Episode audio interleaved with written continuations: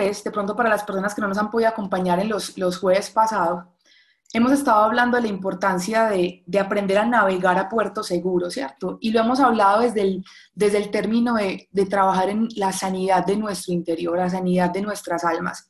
Y en el primer jueves, Memo nos estuvo hablando de cómo es que nuestra alma se hiere, ¿cierto? Cómo hay situaciones, si comparamos nuestra vida con un barco, cómo hay situaciones que, que anclan y no nos permiten avanzar, o también la falta de los vientos que abren las velas y nos permiten dirigirnos hacia un lugar adecuado. O también, como nos hablaba Pablo hace ocho días, la ausencia de una brújula, que en este caso es la verdad que nos permite dirigirnos hacia un puerto seguro. Pero es muy importante eh, entender que esta, digamos, cronología que hemos venido trabajando, esos puntos son muy importantes a la hora de evidenciar lo que Dios quiere hacer en nuestras vidas.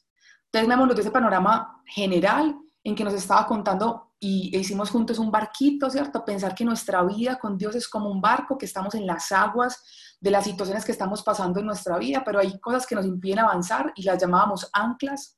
También la falta de las velas, ¿cierto? Entonces, aquellas cosas que pueden ser eh, situaciones que han venido de nuestro pasado y también la ausencia de la verdad. Creo que hace ocho días Pablo nos hablaba de un tema fundamental y, creo que, que, todos aprendimos la importancia de, de hacer esa oración escucha, de poder preguntarle a Dios y a Jesús dónde nacieron esas heridas, cuál es la raíz de nuestros comportamientos, de nuestras reacciones, de ciertas percepciones que tenemos acerca de nosotros mismos, de otros y aún de Dios y que escuchar su verdad y, que esta está dada a través de su palabra es la que definitivamente nos da una dirección y nos devuelve nuestra verdadera identidad. Hoy vamos a centrar un poquito entonces en lo que Memo nos hablaba, que son las anclas, ¿cierto? Aquello que nos termina atando y definitivamente dificulta que tú y yo podamos avanzar. Y creo que todos hemos escuchado esta expresión de levar anclas, que no es otra cosa de poder levantar las anclas como tal. Pero vamos a empezar entonces con un ejercicio eh, práctico y es que ahí rápidamente vas a coger una hoja en blanco y vamos a dibujar un ancla. Eh, lo puse así lo más coquito posible para aquellos que como yo no tienen grandes habilidades artísticas. Ustedes se van a dar cuenta que en esos fáciles ocho pasos ustedes y yo podemos terminar dibujando un ancla. La idea es que no la dibujes demasiado grande en la hoja, sino de un tamaño un poquito pues como más bien centrado para que alrededor puedas tomar algunas notas de lo que vamos a ir hablando y al final podamos juntos hacer un ejercicio de literalmente levantar y levar esas anclas. Así que unos minuticos para que eh, dibujemos nuestra ancla y mostremos nuestra, nuestras habilidades artísticas. Ya hicimos barquito, ya hicimos brújula y hoy vamos a hacer entonces un ancla. El que quiera le pone color y al final el que quiera si quiere la rellena, porque como si ustedes se dan cuenta estos palitos son como al principio las guías, pero el ancla al final, ¿cierto? Está seguidita, no tiene interrupciones. Entonces, para que aquellos que seguimos los pasos literales, entonces de pronto la podemos colorear para que no haya esa división, sino que podamos tener nuestra ancla completa.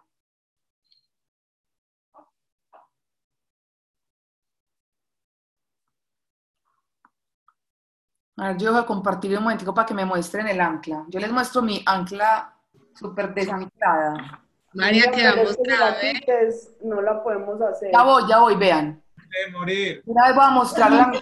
Ya la, vamos, ya la vamos a poner tranquilos, vean. Yo la estoy calcando, yo la estoy calcando. Me quedó más grande las cositas que abajo, entonces hay libertad. Ya la vuelvo a poner.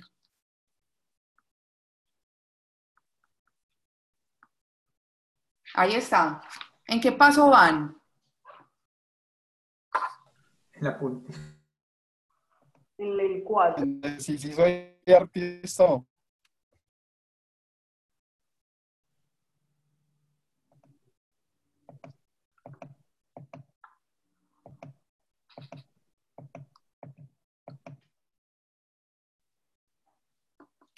Bueno, el que termine el ancla dice ya.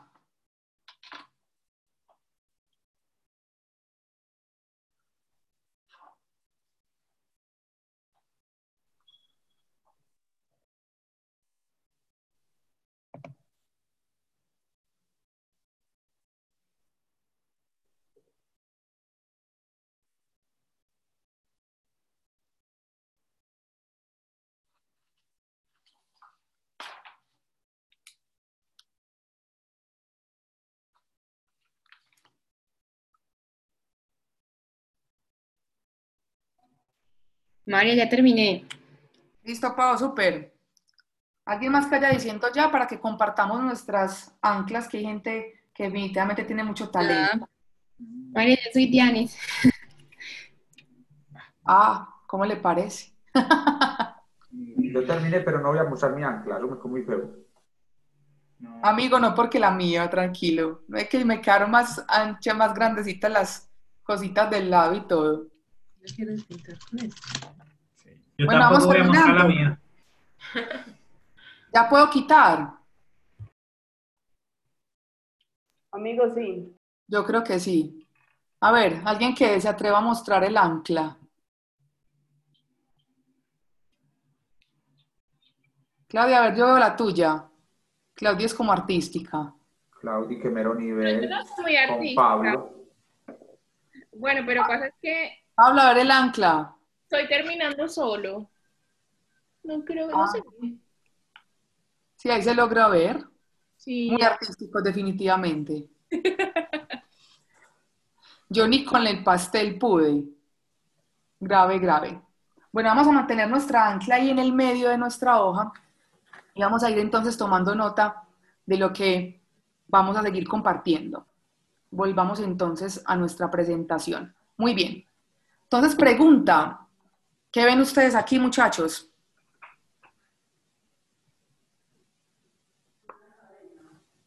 Cadenas. Como lo, la base del ancla. Pues El ancla. ¿La que del ancla? Polea.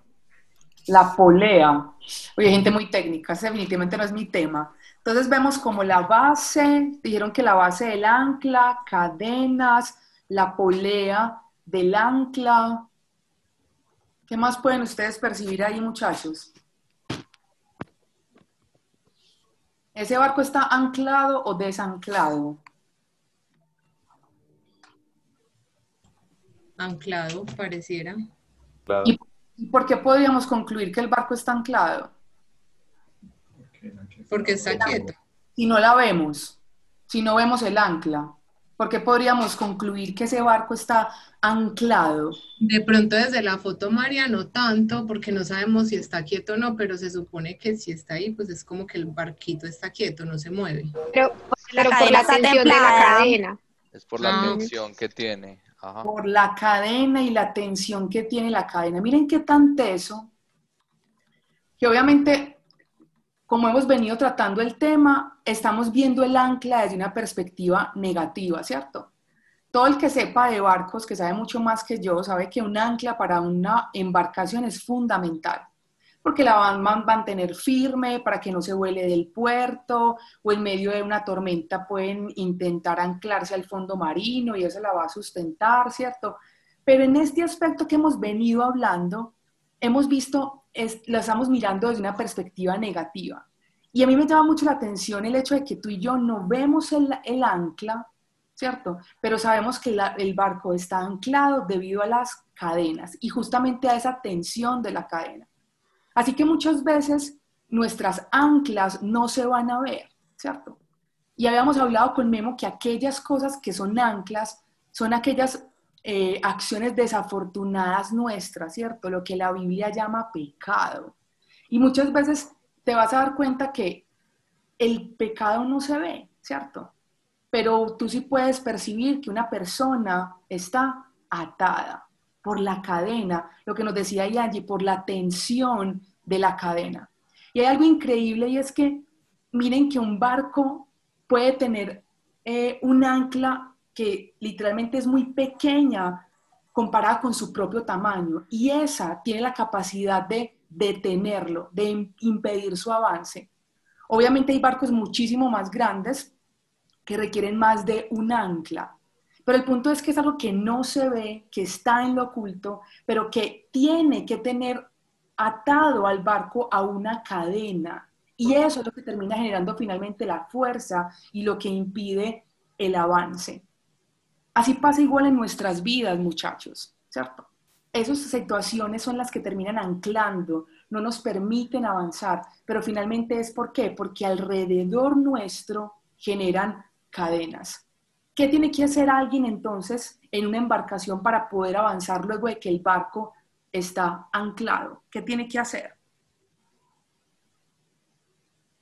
Soltar las cadenas o levantarlas o eliminarlas o no sé qué. No se puede soltar la cadena para el fondo del mar porque se queda sin ancla, ¿cierto? ¿Qué hay que hacer? ¿Qué hay que hacer con el ancla? Levantarla. Recoger las cadenas, recogerlas. subirla. Levar. Es ahí que- ¿Cierto? Hay unos que es, es físico, es decir, trabajo manual, que la persona recoge el ancla, ¿cierto? O hay unas embarcaciones ya con anclas que son supremamente pesadas, tienen sistemas un poquito más eh, de poleas, como estaban mencionando, o aquellos que son definitivamente eléctricos, que hunden un botón y literalmente el ancla sale. Pero hay algo clave y es que el ancla tiene que salir del agua.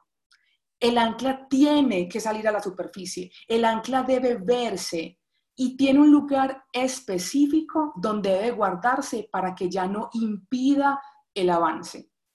Y exactamente lo mismo tiene que pasar con nuestros pecados, muchachos.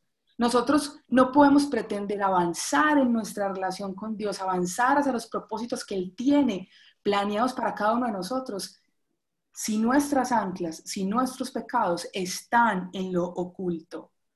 Puede que no se vean, pero van a ser el efecto de carga, van a ser el efecto de peso y van a ser el efecto de evitar que tú y yo podamos avanzar.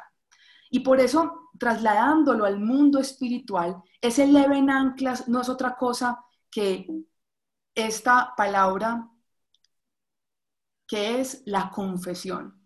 Memo nos hablaba en la primera, eh, en la primera noche de nuestro seminario que, que, frente a la confesión hay mucho tabú muchas veces, ¿cierto? Que él decía, eso es, es mala para la reputación, pero buena para el alma.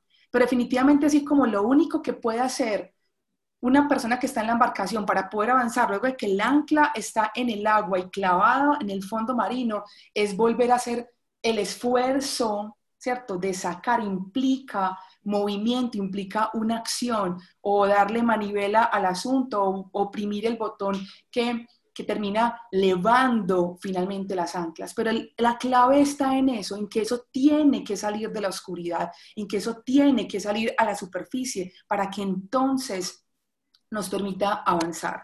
Todo aquello... María. Hola. Eh, perdón, eh, de hecho Hebreos 12.1 eh, nos llama a eso y nos dice que nos quitemos, pues no dice que el ancla, pero sí dice que el lastre. Uh -huh. Y dice, por tanto, puesto que tenemos en derredor nuestro toda, eh, gran nube de testigos, despojémonos también de todo lastre del pecado que tan fácilmente nos envuelve y corramos con paciencia a la carrera que tenemos por delante. Exactamente, literalmente es un lastre, un lastre al que tú tienes que cargar y hacer demasiado esfuerzo, me impide. Y, y literalmente podemos vivir con eso. Pero lo teso es que terminamos sobreviviendo. Es como cuando ves a alguien caminando con grillos de cadenas en los pies, ¿cierto? Es pesado, se hace, se hace difícil, se hace cargoso, no hay libertad para moverse y para avanzar. Pero lo Mira primero... que ese lastre, ese lastre es como, como un ancla, pero es la que uno, por ejemplo, para cuando va a bucear, se lo debe poner para poder, eh, para poderse hundir. Ahí sí me corchas porque de buceo no tengo ni la menor idea. Pero, pero, eso, pero, pero realmente eso es un lastre, es como la pesita que, que te hace, que te lleva para abajo. Ok, no Entonces, tenía mira que... pero, pero así, así es.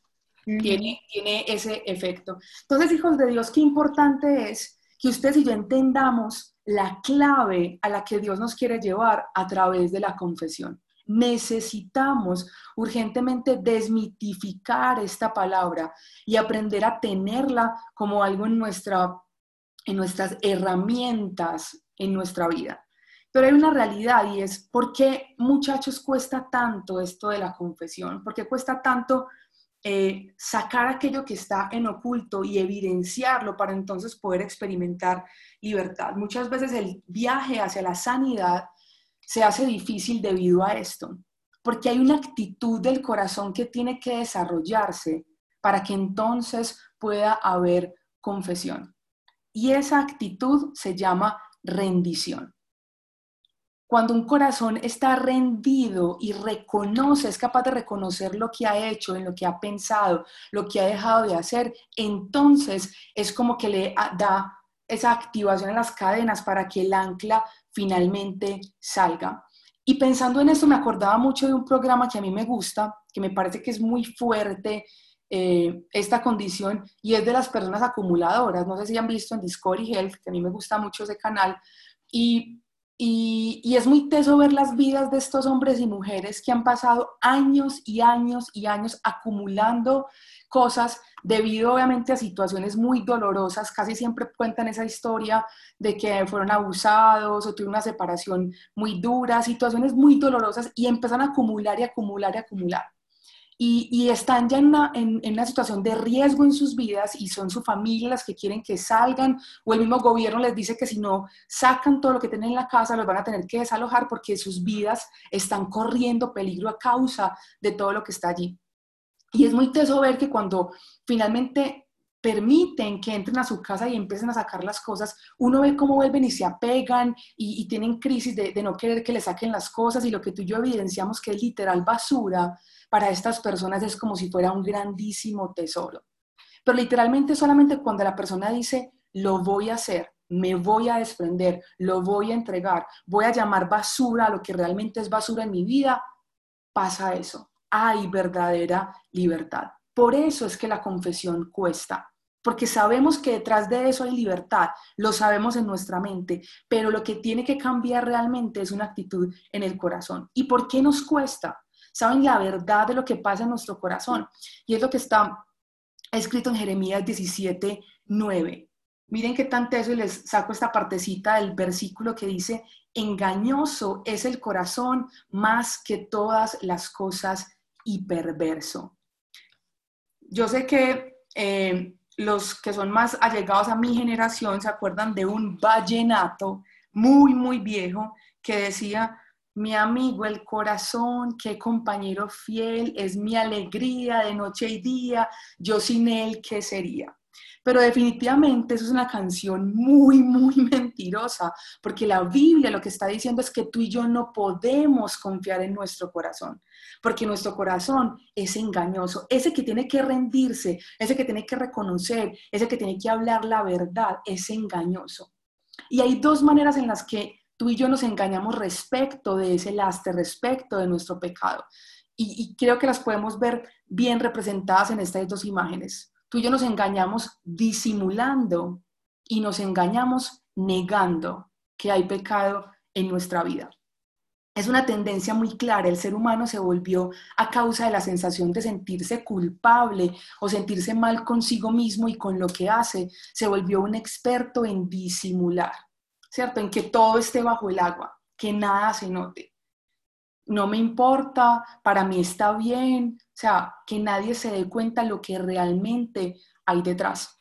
Y la otra manera en que esto sucede es negando, diciendo que no estoy cayendo en esas actitudes, que no estoy cayendo en esos hábitos y en esas situaciones que terminan siendo tan destructivos, pero realmente eh, el engaño lo que termina generando es una propia destrucción. Nuestra vida se termina deteniendo a causa de esto. Y pensar en una historia que leí de, una pareja de casados eh, que llevaban años de casados y había una, una adicción que el esposo eh, venía manejando por muchísimo tiempo.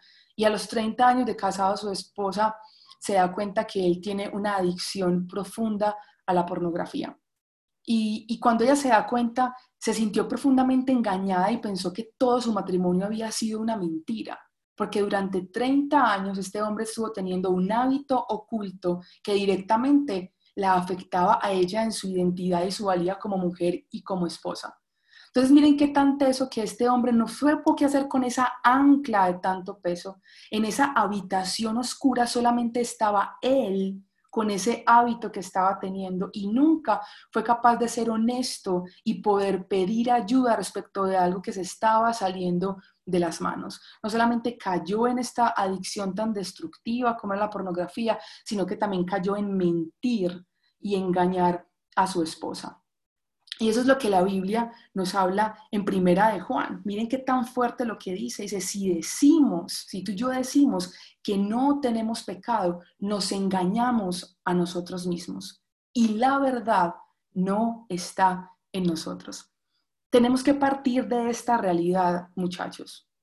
Si tú y yo decimos que las actitudes, que las acciones, que muchas de las cosas que hacemos, de aquellas cosas que preferimos, de aquellas cosas que valoramos, muchas veces simplemente las catalogamos como otras cosas, debilidades, cosas de mi carácter, mi trastorno, eh, la herencia que tengo, pero es muy teso porque la Biblia dice, si yo no aprendemos a ponerle nombre claramente a esas cosas y decimos que no tenemos pecado, estamos siendo engañados. Y la verdad de la que Pablo nos hablaba hace ocho días, no va a estar en nosotros, no vamos a poder escuchar cuál es la dirección que la brújula de la verdad nos quiere llevar.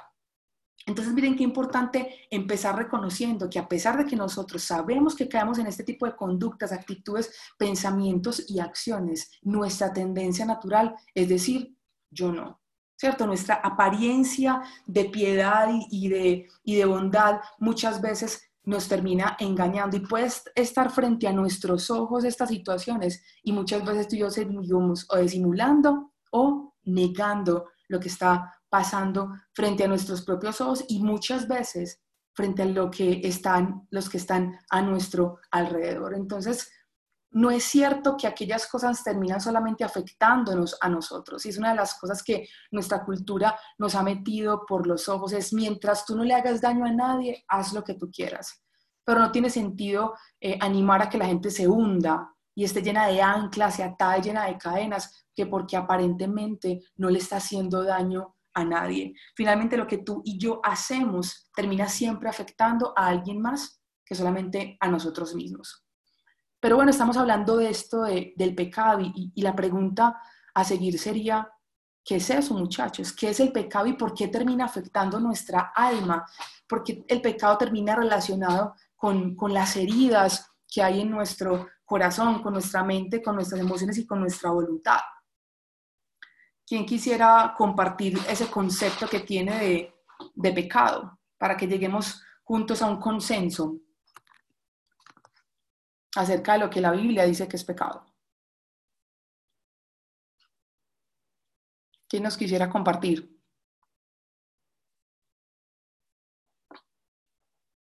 María, pues igual lo que hemos conocido como pecado es esa gran indiferencia de nosotros hacia Dios, o sea, porque fuimos creados para estar en comunión constante con Él, pero el hecho de nosotros hacerlo a un lado o de pronto estar como tan distraídos en tantas cosas hace que nosotros nos alejemos de él. Pues esa puede ser una... Entonces, un aspecto tiene que ver con la actitud del corazón, así como hablamos ahorita que el corazón es engañoso, una actitud de, de indiferencia tal vez pasiva, una de rebeldía activa en contra de Dios que, que daña esa relación. Así es. ¿Qué más? ¿Qué más podríamos considerar que es pecado? Para que podamos identificar cuál es esa ancla que necesitamos sacar de nuestras vidas, muchachos. Además de lo que Clau nos cuenta, ¿qué más es pecado? ¿Qué has entendido para ti mismo que es pecado? María, yo diría que son como todos esos pensamientos y acciones que van en contra de lo que Dios estableció, que van en contra de su palabra. Excelente. Entonces miren que ahí logramos como resumir como dos puntos que yo eh, quería mencionarles para que los tengamos en cuenta. Me gustaría que alguien eh, leyera porfa Primera de Juan 3.4 y yo tengo aquí Romanos, alguien que primero nos lea um, Primera de Juan 3.4 para que identifiquemos es cierto, tiene que ver con el acto, ¿cierto? Con la acción lo que nos estaba mencionando Claudia, ¿cierto? Pensamientos, acciones, decisiones, hábitos, pero tiene que ver con, con lo que está ligado a nuestra voluntad. ¿Quién tiene, porfa, primera de Juan? María, yo. Dale, Astrid. Primera de Juan 3.4 dice, todo aquel que comete pecado infringe también la ley, pues el pecado es infracción de la ley. Muy bien. Esos estándares que Dios tiene en su perfección, en su santidad, todas esas acciones que van en contra de lo que Él ha establecido. Esta imagen que ustedes ven aquí con la que muchas veces hemos podido definir pecado es, es, errar en el blanco, es no dar justo donde Dios nos está llevando y nos quiere indicar que es la mejor manera de vivir. Cuando erramos, cuando intentamos hacer eso bueno y no podemos hacerlo, ahí el pecado se ve evidenciado como una acción, como un acto, o tal vez una omisión, ¿cierto? Porque cuando sabemos lo que es bueno y no lo hacemos, la Biblia dice que también es considerado como pecado. Y miren qué tanto eso es lo que nos habla Romanos 8, del 7 eh, al 8. Lo leo en nueva traducción viviente, dice, pues la naturaleza pecaminosa es enemiga de Dios siempre. Nunca obedeció las leyes de Dios y jamás lo hará. Por eso los que todavía viven bajo el dominio de la naturaleza pecaminosa no pueden agradar a Dios. Entonces miren que no solamente nos está hablando la Biblia de que el pecado es no hacer lo que eh, la voluntad de Dios nos está mostrando y evidenciando a través de su palabra, sino que hay en nosotros una condición, una naturaleza, una tendencia natural, valga la redundancia, a hacer aquello contrario a Dios. Miren que la llama enemiga de Dios siempre. Nuestra tendencia natural, muchachos, no es hacer lo bueno. Aunque hay en nosotros un anhelo de poder agradar a Dios, la realidad es que la naturaleza con que tú y yo lidiamos todos los días es una naturaleza que no le agrada la voluntad de Dios y tampoco es capaz de ajustarse a ella. Literalmente es un ancla, es una situación que no permite que tú y yo avancemos. Es la tendencia natural con la cual tú y yo nos movemos. Y es muy teso porque cuando hablamos de naturaleza podríamos centrarnos en una actitud que pareciera que diera origen al resto de las situaciones que la Biblia llama pecado. Y fue en aquel momento en el que eh, la Biblia describe que Satanás tienta al hombre y la mujer a algo y les dice, ustedes pueden llegar a ser iguales a Dios. Y se sembró en el corazón del hombre y la mujer una semilla de orgullo, ¿cierto? De yo puedo, de yo puedo más, de me merezco más de necesito más. La Biblia dice que Dios había hecho a Adán y a Eva, al hombre y a la mujer, y a la imagen y a la semejanza de Dios. Ellos ya eran un reflejo perfecto de la imagen y semejanza de Dios, pero fueron tentados a hacer más, más de lo que Dios ya les había dado. Y el origen del, del, del, orgullo, esa raíz de orgullo finalmente termina siendo el origen del resto de las actitudes y es supremamente común en nuestra cultura. Miren esta frase eh, de William Ernest Henley, que es una de las himnos prácticamente que se lee en todas las graduaciones, aquellas personas que están queriendo conquistar sus sueños. Miren qué tan fuerte lo que dice, no importa cuán estrecho sea el camino, cuán cargada de castigo la sentencia, yo soy el amo de mi destino, yo soy el capitán de mi alma. Y se nos ha dicho esto, ¿cierto? Que nosotros somos los que vamos a gobernar, que nosotros somos los que vamos a ir y a conquistar absolutamente todas las cosas. Y cuando tú y yo decidimos ser amos y decidimos ser capitanes, sacamos a Dios del lugar en el que Él estableció que fuera nuestra relación con Él. Él quería que nosotros gobernáramos sobre todas las cosas, pero Él quería seguir siendo aquel que estuviera a la cabeza en autoridad, mostrándonos lo bueno y lo malo. Pero esta actitud de decidir tomar la vida de cada uno de nosotros en las riendas y hacer lo que literalmente nos venga en gana es lo que finalmente ha destruido y separado una comunión íntima con Dios. Pero lastimosamente, quien ha sido profundamente perjudicado no ha sido Dios a quien le hemos dado la espalda sino literalmente que cada uno de nosotros ha quedado atado a cada una de esas anclas, cadenas, poleas, como lo son las actitudes, pensamientos y actos a los que ustedes y yo terminamos cayendo muchas veces una y otra vez. Que es muy importante y es preguntarnos, bueno, ya entendí lo que Dios está diciendo respecto al pecado, pero ¿por qué el pecado se termina relacionando con mis heridas? ¿Por qué el pecado se termina relacionando con mi dolor? Es que Dios no sabe lo que a mí me hicieron. Es que Dios se le olvidó lo que hizo mi papá, lo que hizo mi mamá, lo que hicieron mis compañeritos del colegio, lo que hizo ese hombre que vivía en mi barrio, el bullying que me hicieron durante el colegio. El rechazo que me, han- que me hicieron en la universidad, el no poder conseguir los trabajos que yo... Entonces, ¿hasta dónde está relacionado el pecado con mi herida y con mi dolor? ¿Por qué tiene algo que ver eso? Y creo que es muy importante que entendamos este resumen que Dios nos da en este versículo que está en Mateo. Miren qué, qué especial lo que nos está diciendo aquí. Dice, maestro, esperen, quito este cosito que no le deja uno leer. Lo corro para por acá. Eso. Dice, maestro, ¿cuál es el mandamiento más importante de la ley? Y Jesús responde, ama al Señor tu Dios con todo tu corazón y con todo tu ser y con toda tu mente. Le respondió Jesús, este es el primero y el más importante de los mandamientos. El segundo se parece a este, ama a tu prójimo como a ti mismo.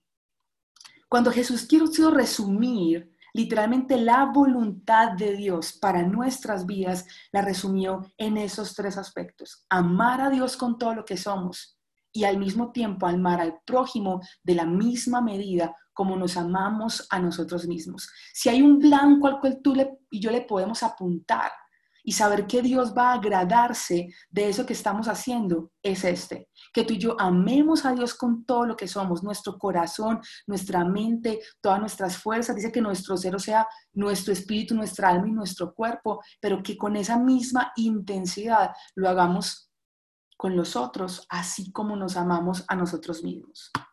Pregunta del millón. ¿Qué tan fácil es esto, muchachos? ¿Será que es fácil dar en este blanco? ¿Por qué será que se nos dificulta de pronto? O no sé si a alguien le parece muy fácil. O seamos honestos, ¿por qué se nos dificulta dar en el blanco con, con, este resumen de lo que Dios hace acerca de, de lo que es su voluntad, de lo que la Biblia llama como la ley de Dios? ¿Por qué creen que es tan difícil, muchachos?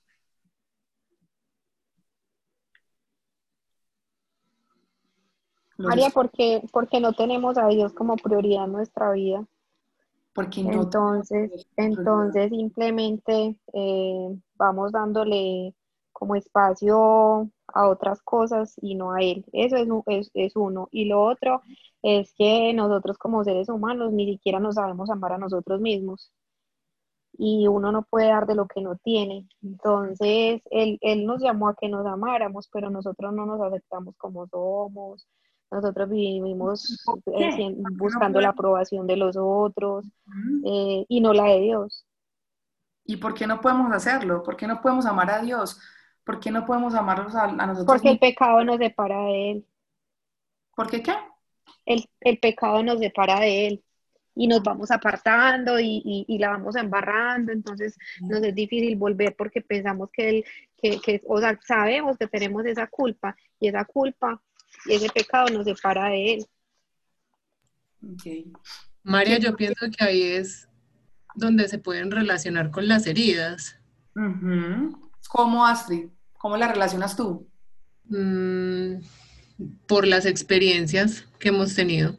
Pienso que ahí es donde se nos dificulta, porque puede que uno como que ame en algún momento mucho y no sé, como que uno siente que lo defraudaron o, o lo lastimaron o lo hirieron, entonces uno empieza como a levantar barreras y de pronto esas experiencias hacen que se dificulte más cómo hacerlo después de haber recibido eso.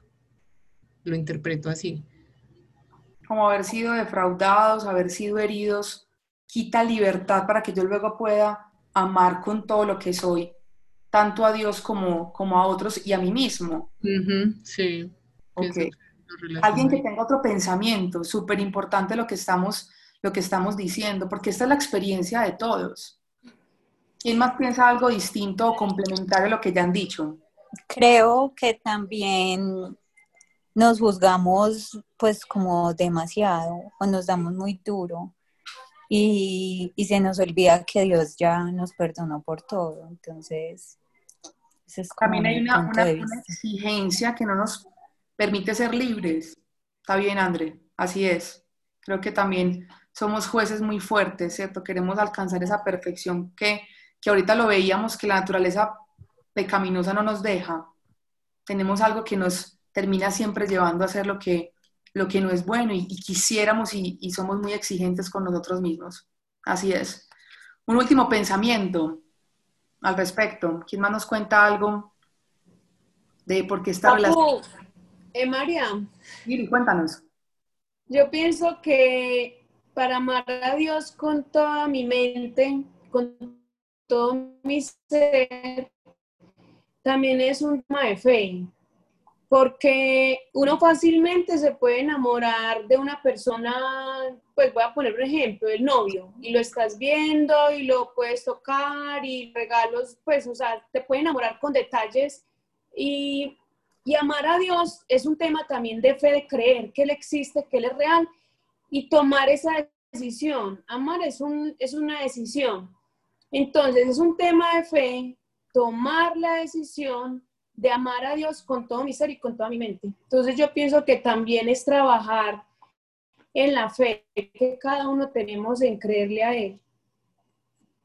Ok, creo que es muy importante. Estoy mirando aquí abajo porque puse la camarita, aquí veo a Lili, sino que es que me acuerdo que la cámara está acá, pero es porque puse, puse la ventanita a los que están hablando aquí abajo. Miren que- María, sa- Hola. perdón, discúlpame, sabes también otra cosa que se me viene a la mente que, que, que- que en el Congreso de, de Mujeres del año pasado descubrí, y es que nosotros, eh, como se- es nuestra relación de pronto muchas veces con el Padre acá, también es nuestra relación con Dios, entonces eso nos determina a veces muchísimo. Así es. Como es- Tiene, tiene mucho que ver, Cata, así es. Creo que hay una, el adagio popular nos, que ahorita de pronto Cata mencionaba nos, nos ayuda un poquito a entenderlo y es, mm, todos hemos evidenciado una dificultad grande. De hecho, muchos de nosotros podemos decir, a mí no me interesa amar a Dios con todo lo que yo soy. Pues eso no, no está ni siquiera en mis pensamientos. Eso es lo que Dios dice que es su voluntad, pero como que ni siquiera ha nacido en mí el deseo. Pero hay una realidad, es que definitivamente, como dice el adagio popular, tú y yo no podemos dar de lo que no tenemos. Y hay una, y hay una certeza y es que la mayoría de nosotros, la mayoría de nosotros no, todos nosotros, en algún sentido hemos tenido experiencias con un amor que no ha sido suficiente como para darnos la capacidad de amar de vuelta, de esa misma manera, correcta, profunda y libremente. Esas heridas que hablábamos hace una semana con Pablo, esas, esas raíces a las que Dios nos estaba llevando, tienen el sentido de darnos cuenta por qué nos cuesta amar a Dios.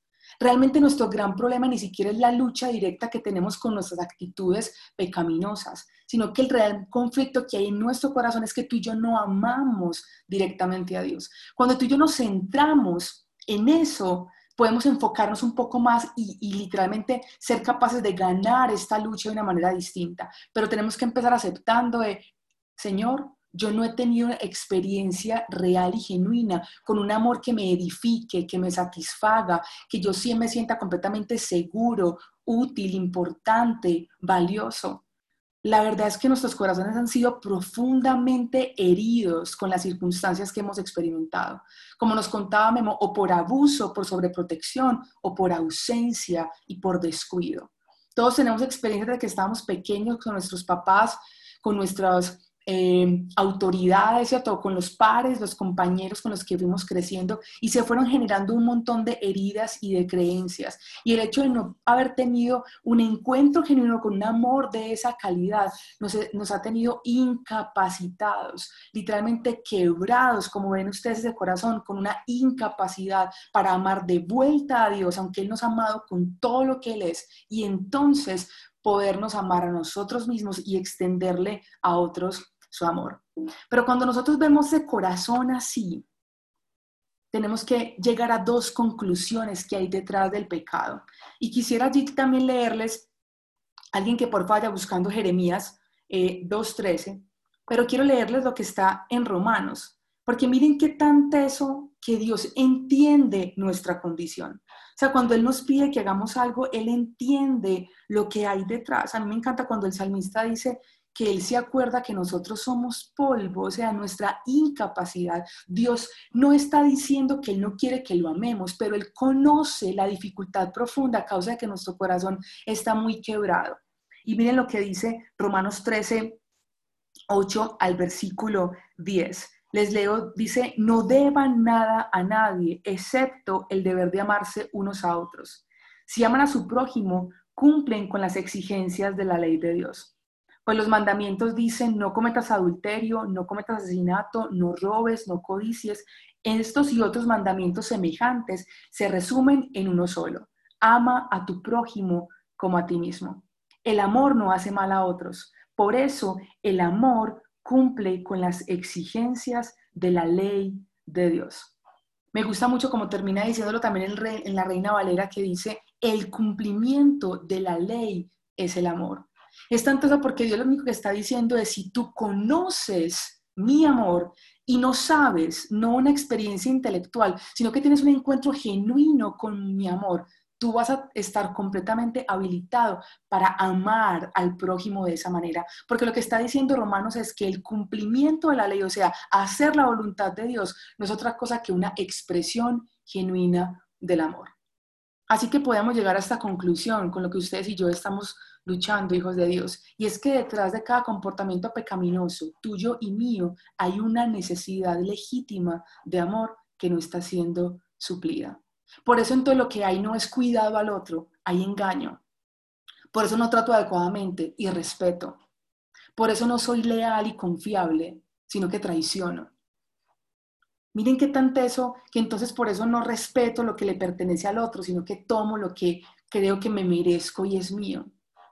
Cada vez que yo me doy cuenta de mis propias necesidades, me voy a dar cuenta que mi expresión de pecado es una respuesta a esto. Hay una necesidad en mi corazón de amor que no ha sido suplida y por tanto lo que doy no es amor, sino justamente reflejo eso, la falta que hay allí. Y por eso Dios quiere venir es justamente a suplir de esa manera. ¿Y cuál ha sido nuestra búsqueda de amor? ¿Cuál ha sido nuestra manera de intentar llenarlo? ¿Quién me lee, por favor? ¿Quién buscó ahí Jeremías 2.13? No te lo leo, María. Claro, dale. Gracias, Pues mi pueblo ha cometido dos maldades. Me ha abandonado a mí, la fuente de agua viva, y ha acabado para sí cisternas rotas que jamás pueden retener el agua. Qué tan teso, porque Dios a través de Jeremías le está diciendo a su pueblo y nos dice a nosotros, nos hemos equivocado en dos cosas. Uno, a causa de nuestro propio pecado, como decían ahorita, la sensación de culpa esa ruptura que hay en nuestra comunión con Dios, nos hemos alejado de Dios, que es fuente de agua viva. Pero como seguíamos teniendo una necesidad profunda y legítima de suplir nuestro corazón, lo que hemos hecho es ir tras cisternas rotas que no retienen el agua. Y es por eso que podemos concluir entonces que el pecado muchas veces es la manera como tú y yo lidiamos con nuestro dolor. Y a través del pecado muchas veces equivocadamente tú y yo intentamos satisfacer nuestras propias necesidades. Entonces miren que la falta de conocer genuinamente el amor de Dios nos lleva a comportarnos equivocadamente con Él, con nosotros mismos y con los demás. Pero también el pecado en nuestras vidas muchas veces literalmente es como una anestesia. No queremos seguir sintiéndonos abandonados, rechazados, descuidados, irrelevantes, fáciles de reemplazar, etcétera, etcétera, etcétera. Y entonces caemos en cisternas rotas que no retienen el agua, en dependencias emocionales, en adicciones sexuales, en adicciones a sustancias adictivas, a un montón de situaciones, ¿cierto? ¿Cómo se puede llegar a alterar lo profundo de nuestra identidad a través de este tipo de cosas? Pero miren que más que perversión y actitudes equivocadas y, y, una necesidad de señalar dónde está nuestro error, lo que Dios ve cuando tú y yo pecamos es esto, dolor, vacío y una profunda necesidad que Él quiere que tú y yo aprendamos a suplir. ¿Cómo? Cerrando las cisternas rotas y volviendo a la fuente de agua viva. Por eso, hijos de Dios, llegar. Hola. Yo quiero decir algo ahí porque en el testimonio que yo conté hace 15 días, él me regaló el versículo, pues que también en Juan, que habla un poco de la mujer samaritana y que también toca este tema de las cisternas rotas. y que me parece súper teso, pues que yo haya dicho, bueno, voy a leer este, este versículo y también hable de eso. y que es como que eso nos termina haciendo sentir más vacíos y más abandonados. O sea, es la manera en como que nos inyectamos eso como un placebo, pero, pero lo único que nos hace terminar sintiendo es algo peor, es más rotos, más quebrados, más abandonados. Exactamente, porque esas cosas no tienen la capacidad de suplir las necesidades. Son genuinas las necesidades, son legítimas, pero ese tipo de cosas que tú y yo intentamos no son sino, como lo dice Cami, placebos. Nos terminan dejando con más necesidad y nos dan síndrome de abstinencia, que cuando no las tenemos, entonces estamos desesperados por obtener más. ¿Por qué? Porque definitivamente nos sacian, no van a la raíz del asunto, no alivian nuestra necesidad. Por eso, así como hablábamos que la única solución para que el barco avance es levar el ancla, la única solución que tú y yo tenemos para lidiar con nuestros pecados, hijos de Dios, es la confesión. Esa actitud de rendición es la única manera adecuada y efectiva de que tú y yo podamos lidiar con nuestro pecado. Ya hemos pasado mucho tiempo escondiendo, disimulando, ocultarlo y se sale por los lados, se salen nuestras actitudes, se salen nuestros comportamientos, se sale por ahí en nuestros pensamientos, como dice la Biblia, de la abundancia de nuestro corazón termina hablando nuestra boca. Y hay una realidad es que aquello que tú y yo hacemos en lo oculto se evidencia en lo público. Y es por eso que Dios nos dejó en su palabra estos dos versículos que nos hablan de la confesión en dos vías y me gustaría que fuéramos allí a leerlos. Creo que es uno, ese primera de Juan 1.9 es uno de los versículos que más rápido eh, aprendemos a memorizar. No sé si alguien lo quiere decir de memoria o rápidamente lo, lo buscó y recuerda qué es lo que dice primera de Juan 1.9. Ese es el de batalla, María. Dios es fiel y justo para perdonar nuestros pecados si hacemos que, Astrid, eso es cierto, pero si hacemos que... nuestros pecados, Dios es fiel y justo para perdonarnos y limpiarnos de toda maldad. Miren que, ¿se acuerdan que ahorita leímos primera de Juan 1.8 que decía, si decimos que no tenemos pecado, ¿cierto? Le hacemos a él mentiroso y la verdad no está en nosotros. Pero si nuestra actitud es la contraria, nos rendimos y confesamos nuestros pecados, hay una respuesta de parte de Dios y es que Él va a ser fiel y justo en perdonarnos. Fiel porque siempre nos va a perdonar. Él no va a negarse a sí mismo y siempre va a tomar la actitud de perdonarte ¿Por qué? Porque ya lo hizo, ¿cierto? Ese sacrificio que Jesús en la cruz fue la muestra de que absolutamente todos tus pecados pasados, presentes y aún los que no has cometido ya han sido perdonados. Y es justo porque no importa cuál sea el pecado que tú traigas delante de él, no importa el tamaño y el modo que pueda tener tu ancla porque ha pasado años en oscuridad en tu vida, si tú tomas la decisión de sacarlo a la luz y confesarlo, Dios es justo para perdonar, dice ahí, nuestros pecados y limpiarnos de toda maldad. Ya no va a ser eso lo que nos va a definir, ya no vamos a oler a lo que el pecado termina impregnando en nuestras vidas. Va a traer una limpieza en nuestra mente y nuestra conciencia acerca de la culpa. Nos va a permitir tener una relación libre y directa con Él. Pero Dios nos está hablando que no es suficiente para que haya una verdadera sanidad. No solamente debemos aprender a traer delante de Él todas esas situaciones, nuestra acumulación compulsiva y nuestras anclas delante de Él, ¿Qué es lo que dice Santiago 5.4, porfa? Alguien que lo lea. 5.14, perdón. Santiago 5.14. ¿Quién lo lee, porfa?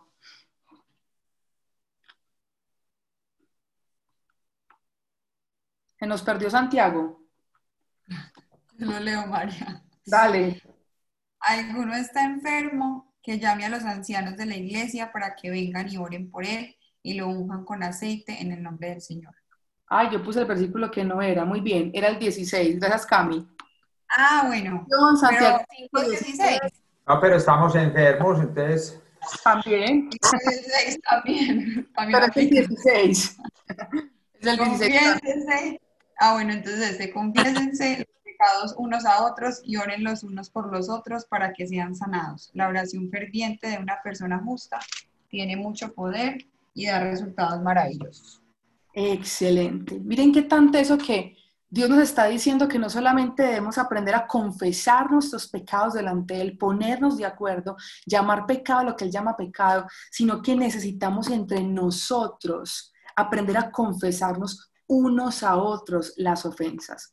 Y no está diciendo como que sea un cara a cara de no, perdóname, es que yo te hice esto y entonces eh, qué pena, discúlpame. No, está hablando de que yo delante de otros saque mi ancla y le diga, sabes que esto es con lo que yo estoy luchando, esto es lo que se roba mi atención, esto es lo que yo estoy practicando en lo oculto, pero no quiero que siga teniendo tanto poder sobre mí. Y dice que cuando tú y yo confesamos hay sanidad. Porque ¿qué es la actitud que se está esperando de quien escucha? No que juzgue, ni que celebre el pecado, sino que pueda orar y que pueda acompañar. Muchas veces tú y yo literalmente nos confesamos delante de aquellos que están dispuestos simplemente es a celebrar lo que estamos haciendo, celebrar que estemos cayendo en un error, o tal vez que nos estén diciendo, entonces hagámoslo juntos, ¿cierto? Y, ahí lo que estamos haciendo es cayendo una vez más en lo mismo. Pero tal vez has tenido la dura experiencia de haberle confesado a alguien y haber abierto tu corazón y haberte sentido profundamente juzgado y que nunca y que sentiste que nunca te volvieron a ver igual luego de haber expuesto eso. Y yo en nombre de, de los que han hecho eso te pido perdón, porque lo que Dios está diciendo es que tú y yo necesitamos ser de aquellos que cuando alguien expone su corazón y saca la basura que ha tenido acumulada por años, sea de aquellos que reconoce que tú también has pecado, que tú también tienes anclas y basura acumulada en las habitaciones de tu casa, pero que eres de aquellos que reconocen el camino al trono de la gracia. Y puedes decirle a la persona, yo te entiendo, yo también he estado en tu lugar, pero ven, yo te acompaño. Vamos juntos al trono de la gracia para que alcancemos misericordia y oportuno socorro en esta situación. Así que necesitamos volvernos entre nosotros aquellos no que tapan y, y, siguen disimulando el pecado de otros o lo consideramos poca cosa, ¿cierto? O tal vez seguimos pensando que son debilidades del carácter o trastornos psicológicos. No vamos a enfrentar correctamente el pecado hasta que no lo llevemos de esa manera, pero volvámonos de aquellos que llevan a otros a este bendito y maravilloso lugar. Porque hay una realidad, hijos de Dios. No hay libertad, no hay sanidad y no hay restauración si no vamos a la cruz. La cruz no tiene que ver otra cosa que con un encuentro personal cara a cara con Jesús. Y allí la Biblia está diciendo en Juan 1.14, que quiero que lo leamos, porque creo que es una de las descripciones más espectaculares que la Biblia hace acerca de Jesús. Porque allí nos vamos a encontrar es con Jesús, y miren lo que dice Juan 1.14, dice, y aquel verbo fue hecho carne y habitó entre nosotros. Y vimos su gloria, gloria como el unigénito del Padre y estaba lleno de dos cosas. Miren que está diciendo que la gloria de Dios no era, la, gloria de Jesús no era la majestad, el poder, lo grande que era, no, había dos cosas que estaban reflejando su gloria y me encanta porque Jesús dice que es un varón que está lleno de gracia, pero al mismo tiempo está lleno de verdad. Y cuando pienso en esto me acuerdo de la mujer adúltera montón de hombres la encontraron literalmente en el acto mismo del adulterio. Esa no fue una ancla fácil de esconder. Estaba a la vista de todo el mundo. Y según la ley de ese tiempo, una mujer que era prendida, evidenciada en el acto mismo del adulterio, debía morir apedreada. Así que aquellos hombres corrieron y la llevaron delante de Jesús y le dijeron, Jesús, esta mujer fue encontrada en el acto del adulterio y hay que apedrearla.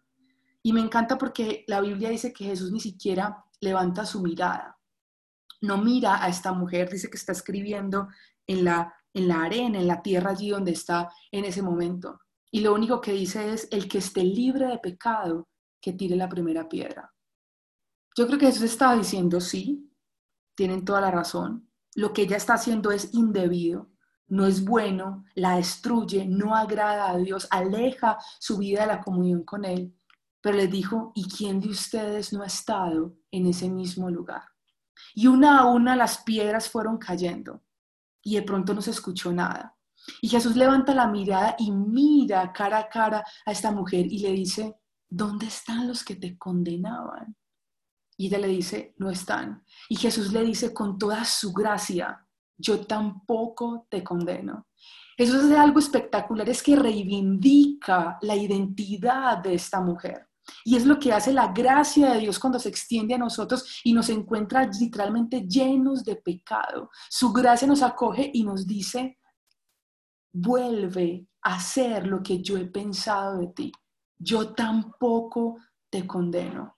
La gracia de Jesús es la que nos lleva a recuperar nuestra identidad, porque tú y yo no somos lo que nuestro pecado hace, ni lo que nuestro pecado dice. Tú y yo somos lo que Dios dice que somos. Así que la gracia de Jesús lo que hace es recuperar nuestra identidad en Él. Pero el segundo aspecto que Jesús le dice a esta mujer es, vete en paz, pero no vuelvas a pecar. Así que con la verdad lo que Jesús hace es que nos lleva al camino correcto para amar genuina y adecuadamente a Dios, a nosotros mismos y a los demás. La verdad nos guía a través de su palabra, como lo veíamos hace ocho días. Su palabra es la verdad. Él, Jesús mismo, habló de sí mismo y dijo, yo soy el camino, la verdad y la vida. Así que es un acompañamiento conjunto que Él hace todo el tiempo. Pero necesitamos, hijos de Dios, esa actitud de venir a la cruz y dejar que no el juicio, sino la gracia y la verdad de Jesús nos cubran por completo. Así que vamos a hacer un ejercicio. Y es que ahorita cuando veamos los pasos para hacer la confesión, encima del ancla que dibujaste, tú vas a pintar esa cruz. Porque cuando nos acercamos a la cruz de Cristo, las anclas en nuestra vida pierden poder, pierden autoridad, dejan de definirnos. Y su cruz, aquello que fue usado como una herramienta de tortura ahí en el imperio romano donde él fue crucificado, se ha convertido para nosotros en el símbolo más espectacular de esperanza y de libertad. Así que lo que vas a hacer es pintar, ahorita en la medida en que vayamos eh, aprendiendo cómo confesamos, esa cruz y ojalá lo puedas recordar, que en esa cruz tú y yo nos encontramos con su gracia y con su verdad. Pasos entonces, así como lo identificamos de hecho día, de cómo preguntarle a Jesús acerca de nuestra verdad. Es como podemos entonces llegar a confesar. Y me encanta esta versión del Salmo 32.5 que dice, cuando estamos listos para revelar nuestros pecados, Dios ya está completamente listo para quitarlos. Él es el que rompe las cadenas del ancla para que ya no le pertenezcan al barco, para que nos permita avanzar libremente. Así que el primer paso, hijos de Dios, es algo muy clave y es reconocer nuestra condición de pecaminosidad. Necesitamos reconocer que tenemos en nosotros una naturaleza que tiende normalmente a hacer lo opuesto de lo que Dios nos está diciendo el mal que no queremos hacer, ese es el que terminamos haciendo. Y si de pronto hoy tú dices, yo no tendría algo que confesar, en este momento yo no sabría si hay algo que es pecado en mi vida y yo he creído que hace parte de mi carácter, creo que es bueno, no me parece tan horrible, qué exageración, estamos en pleno siglo XXI. Qué bueno que apliquemos entonces oración escucha y le digamos, Jesús, con tu verdad, por favor, me revelas qué es lo que hoy en mi vida es pecado y yo lo he considerado como bueno qué es lo que está tan, tan oculto en las creencias en mi mente y en lo profundo de mi corazón que yo he creído que está bien, pero tú lo llamas de una manera distinta. Por favor, lo sacas a la luz, porque necesitamos reconocer, hijos de Dios, que esa es nuestra condición. El siguiente paso es que tú y yo nombremos el pecado. Y es que nos pongamos de acuerdo en llamar pecado a lo que Dios llama pecado.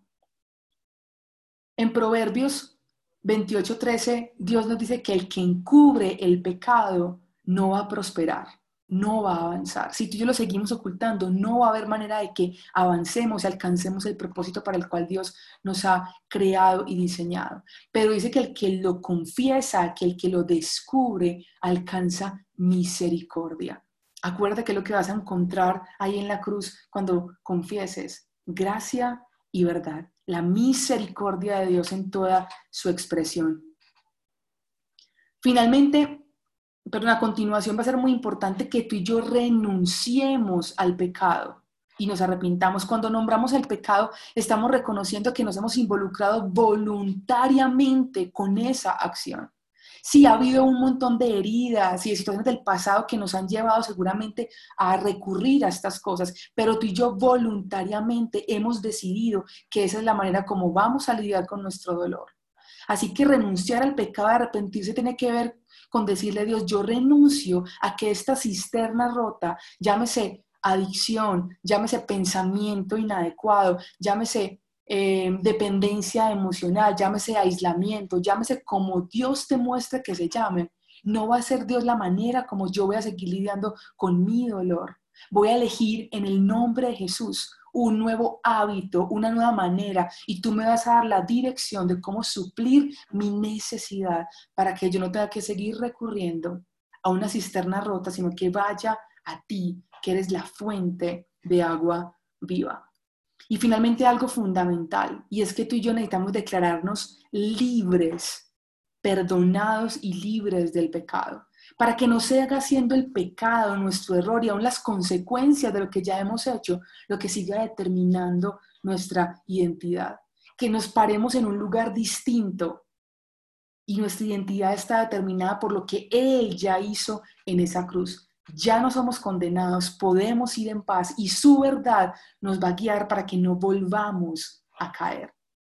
Finalmente, la libertad que Dios nos quiere dar no es para otra cosa que para esto, hijos de Dios. Y es para que tú y yo corramos libremente, ya sin anclas, ya sin lastres, ya sin impedimentos, a su amor que nos suple por completo. Y entonces el pecado no se va a seguir enseñoreando de nuestras vidas, sino que su amor, en la medida en que se vuelva la experiencia continua y diaria para nosotros, nos va a permitir responderle a Él con amor amarnos adecuadamente nosotros mismos con el amor con que Él nos ha amado. Y entonces va a fluir de nosotros, sin tanto esfuerzo como pensamos, la manera correcta de amar a otros.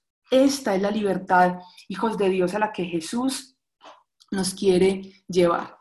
Así que vamos a tomar allí nuestra ancla porque vamos a tomarnos estos últimos minutos para que hagamos un ejercicio juntos de confesión. Y obviamente esto es un ejercicio de ahora, es un ejercicio de este momento. Pero la idea es que así como la brújula se va a seguir convirtiendo en nuestra directriz constantemente, cada vez que el Espíritu Santo te muestre y te recuerde que has caído en una actitud, un pensamiento o hay pecado en tu vida, tú vuelvas a confesar.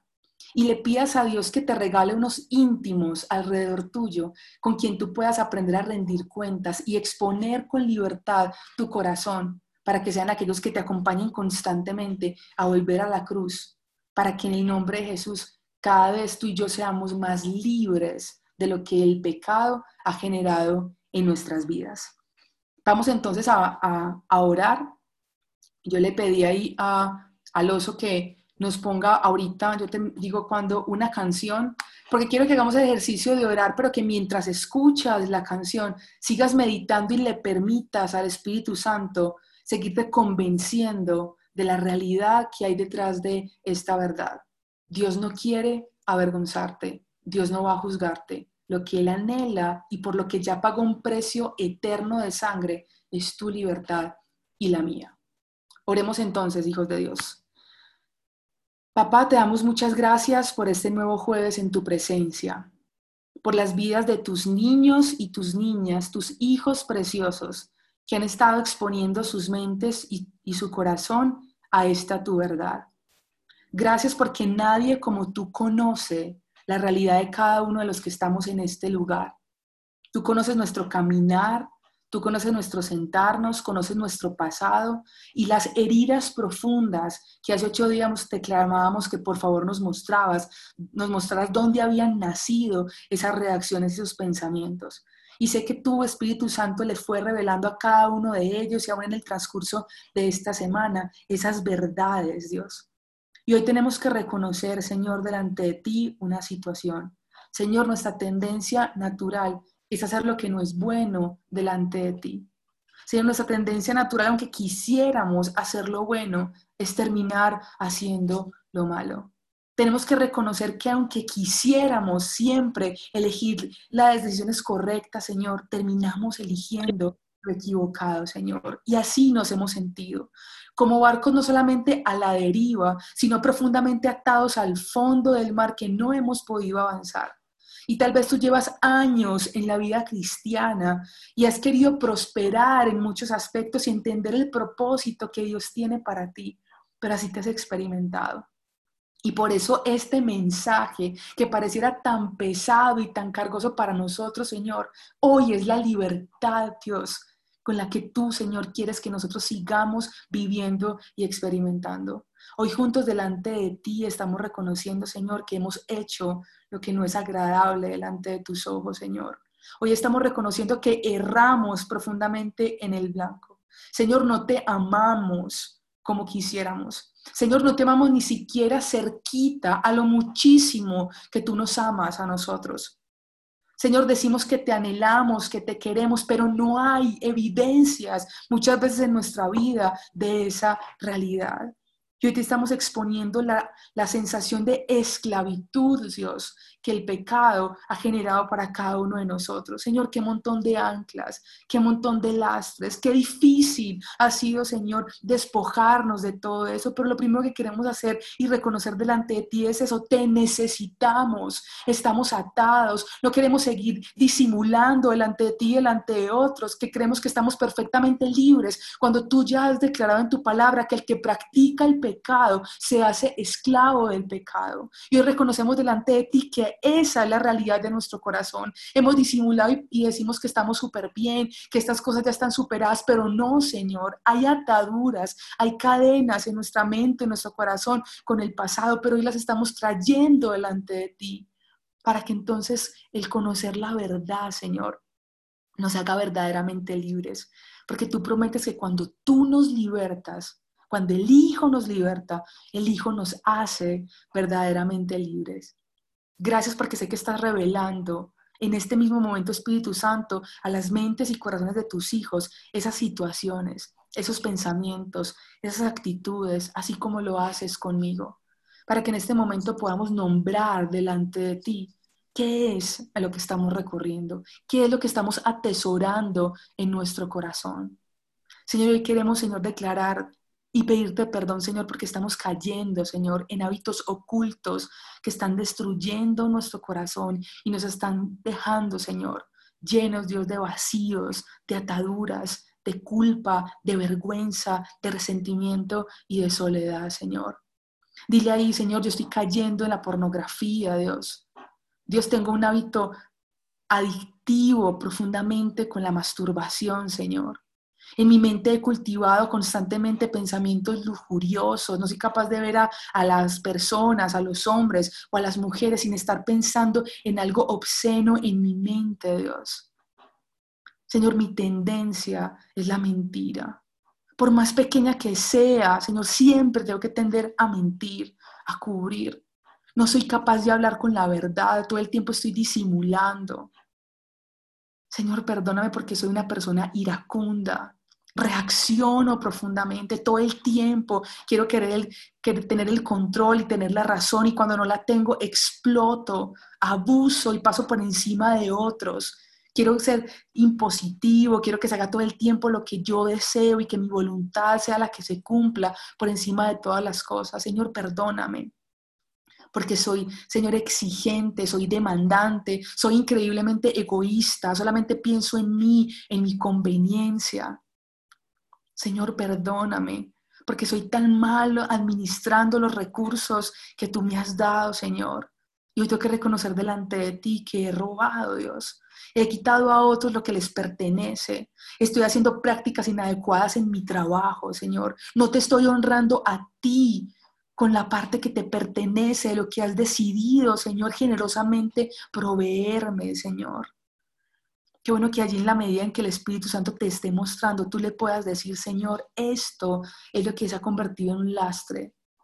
Señor, son estos pensamientos, son estas actitudes, son estas decisiones que una y otra vez caigo una y otra vez en eso. Pero gracias porque hoy estoy experimentando tu gracia y tu verdad no es un dedo señalador sobre mí. Gracias, Señor, porque puedo reconocer que me he involucrado voluntariamente con estas actitudes. Pero en el nombre de Jesús, estoy tomando la decisión de que esta no va a ser más la manera como yo voy a lidiar con mi dolor y que voy a lidiar con el vacío que experimento en mi corazón. Señor, me siento muy bien cuando compro compulsivamente, pero en el nombre de Jesús no voy a seguir llenando mi necesidad de sentirme aprobada y aceptada a través de las cosas que tengo. No voy a seguir permitiendo que la apariencia de abundancia, de que conozco lugares, de que conozco mucha gente, sea lo que defina mi necesidad de sentirme aprobada. Dios, no voy a seguir mostrando que mi capacidad intelectual, que mis logros, que mis diseños, que mi capacidad en el trabajo siga siendo determinante para mi valía como hombre, Dios. Quiero que tu palabra sea la que determine lo que yo soy. Señor, hoy estamos renunciando a las maneras equivocadas en que hemos intentado, Señor, satisfacer nuestras propias necesidades. Y hoy juntos estamos volviendo a la fuente de agua viva, que es tu palabra y que es tu verdad. Déjanos, por favor, a través de esta canción, escuchar tu voz que nos susurra lo que hoy somos delante de ti y para ti. No somos nuestro pecado, no somos nuestro pasado, no somos nuestro error. Hoy queremos apartar todo lo que nos impide verte con nuestro corazón y amarte con todo lo que somos. Deja que el Espíritu Santo te ministre a través de esta canción y sigue allí confesando y exponiendo tu corazón delante de Él.